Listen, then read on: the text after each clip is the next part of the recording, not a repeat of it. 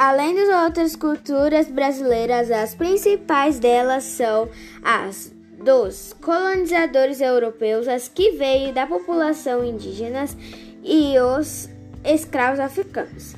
Pelas suas diversas histórias marcantes e conhecidas por muitos brasileiros.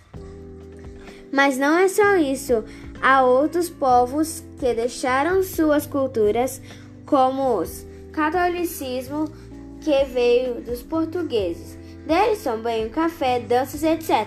Também os italianos que ensinaram a fazer polenta.